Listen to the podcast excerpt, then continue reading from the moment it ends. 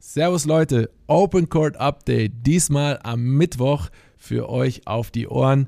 Ich bin natürlich nicht alleine, ich habe Jens an meiner Seite. Jens, was steht auf der Agenda? Ja, grüß dich Steffen, es steht auf der Agenda der Euroleague Auftakt gegen Alba Berlin, Donnerstag 2030 BMW Park, da zählt's und es zählt natürlich auch am Sonntag gegen die Hamburg Towers. Wir unterhalten uns also über diese beiden Spiele, aber auch über den Saisonstart der Bayern mit diesem Basketballfest am Freitag gegen den MBC, aber auch die Niederlage gegen Oldenburg wollen wir thematisieren. Dann gibt es noch einen kleinen Ausblick auf die FCBB-Woche und that's it.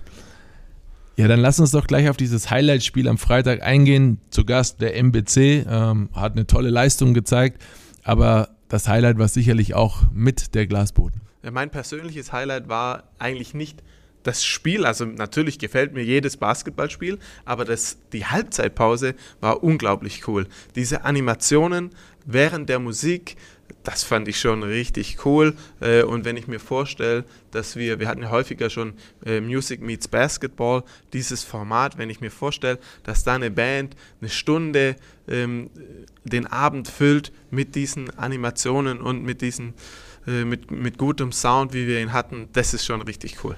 Und ist, glaube ich, überall richtig gut angekommen. Ja, absolut. Halle war ausverkauft, geiles Entertainment. Ähm, wir haben auch zwei O-Töne von äh, Icke und Corby Björn. Äh, mal gucken, was die zu diesem Spieltag sagen. Also, Spiel hat mir sehr, sehr gut gefallen. War ein geiles Opening für Bayern.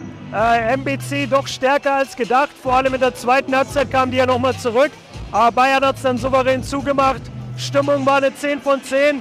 Und ich muss sagen, auch der Boden, das ganze hier, das ganze Event heute hat mir sehr, sehr gut gefallen. Also war nice. Jo, also ich war jetzt das erste Mal seit, boah, ist bestimmt drei oder vier Jahre her, mal wieder bei euch bei den Bayern und muss sagen, äh, der neue Court hat mir schon sehr, sehr gut gefallen. Ich hoffe, dass ich das äh, Ding später in der SAP-Arena oder so häufiger sehe.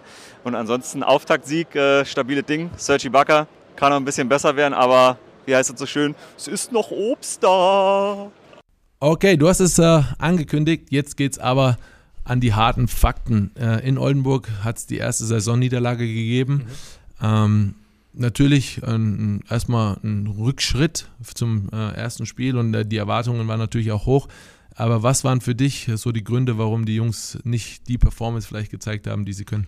Ja, ich gebe mal einen taktischen Grund und dann kannst du vielleicht als äh, Spieler, der auch bei Olympischen Spielen und großen Turnieren mitgespielt hat, da noch äh, weitere Informationen geben.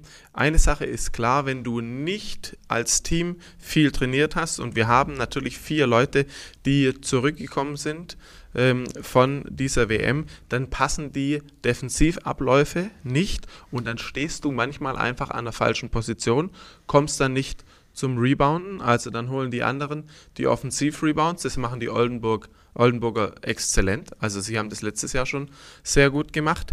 Ähm, und da haben sie uns ein ums andere Mal erwischt, weil wir einfach noch out of position waren. Ich gehe davon aus, dass die Mannschaft diese Fehler bereinigen wird, auch allein dadurch, dass sie zusammenspielen wird und zusammen verteidigen wird. Aber es ist etwas, was einfach passieren kann, wenn du die Defensivrotationen noch nicht durchgelaufen bist und erst drei, vier Einheiten zusammen hattest. Ja, ich glaube, Nelson Weidemann hat es gesagt im Interview nach dem Spiel, das war ein Reality-Check. Mhm. Ja, dieser, dieser Bundesliga-Alltag, äh, Liga auswärts zu spielen als FC Bayern München ist natürlich immer nie einfach. Ähm, was man, glaube ich, klar erkennen kann, ist, dass die WM-Spieler, nicht nur unsere, sondern auch Johannes Thiemann, in einem sehr guten Rhythmus sind. Die mhm. nehmen den Schwung mit aus der WM, haben natürlich auch Spiele in den Beinen, wissen, wie es ist, vor Publikum zu spielen. Ähm, nach so einer Vorbereitung ist das nicht immer einfach. Du hast es erzählt, ähm, die Jungs haben nicht oft zusammen trainiert. Das merkt man auch echt wirklich an, am, am, am Spiel. Ja? Also ja. die Rollen sind noch nicht klar verteilt, das wird auch noch ein bisschen dauern. Ähm, ich glaube, das sind so, so Fakten, die, die man eindeutig erkennt, äh, nicht nur an Zahlen. Ich glaube, Bonga und Andy Obst in beiden Spielen fast Topscorer äh, mhm. gewesen.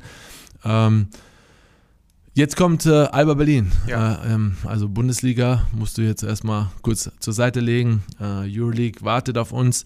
Ähm, ich habe es angesprochen, Thiemann äh, mit 15 Punkten im Schnitt. und 71 Prozent Zweier. Ja, dafür, dafür ist Thiemann bekannt. Ne? Also der, bekannt. Ist, der, spielt schon hochprozentig da, was, was die Trefferquote angeht. Ähm, die Jungs spielen wieder auf Parkett, das muss man sagen. Äh, äh, trotzdem soll es äh, natürlich ein, ein, Highlight werden hier am Donnerstag. Ja, gegen Berlin ist natürlich immer Highlight-Spiel. Es ist ein Sieg, den wir unbedingt brauchen ähm, in der Euroleague. Und äh, die Euroleague-Partien gegen Berlin, da sehen wir eigentlich immer gut aus. Die Sache ist die, äh, Berlin hat jetzt einen Umbruch in, im Team. Es gibt keinen Luke Sigma mehr, es gibt keinen Maodolo. Es wird jetzt deutlich mehr Richtung Johannes Thiemann gehen. Also da muss man eine Lösung finden, wie man seine, sein Inside-Game einschränken kann. Das hat er auch letztes Jahr bewiesen in der Euroleague. Er hat jetzt wirklich einen, einen großen Sprung gemacht als Inside-Spieler. Ähm, das konnte man auch bei der WM sehen. Und dann gilt es, ihn gut zu verteidigen und natürlich die konstante Ball- und Spielerbewegung einzuschränken. Dafür, dafür ist ja Alba bekannt. Dafür genau. ist Alba bekannt. Und äh, da muss man taktische Lösungen finden. Und äh, aber ich bin mir sicher, dass die Mannschaft da gut eingestellt rangehen wird. Ja, ich freue mich riesig auf, äh, auf Euroleague. Ähm, Im Foyer wird auch der WM-Pokal stehen. Die WM-Spieler, nicht nur unsere Jungs werden geehrt, sondern auch natürlich Johannes Thiemann. Ähm, lohnt sich auf jeden Fall, äh, am Donnerstag in den BMB-Park zu kommen. 20.30 Uhr Jumpball. Dann am Sonntag ähm, nächste Bundesligaspiel gegen Hamburg um 17 Uhr, auch hier wieder im BMB-Park, auch wieder auf Parkett. Ähm, es wird werden zwei taffe Spiele. Ähm, Jungs müssen den Rhythmus finden, ähm, müssen zeigen, was sie können.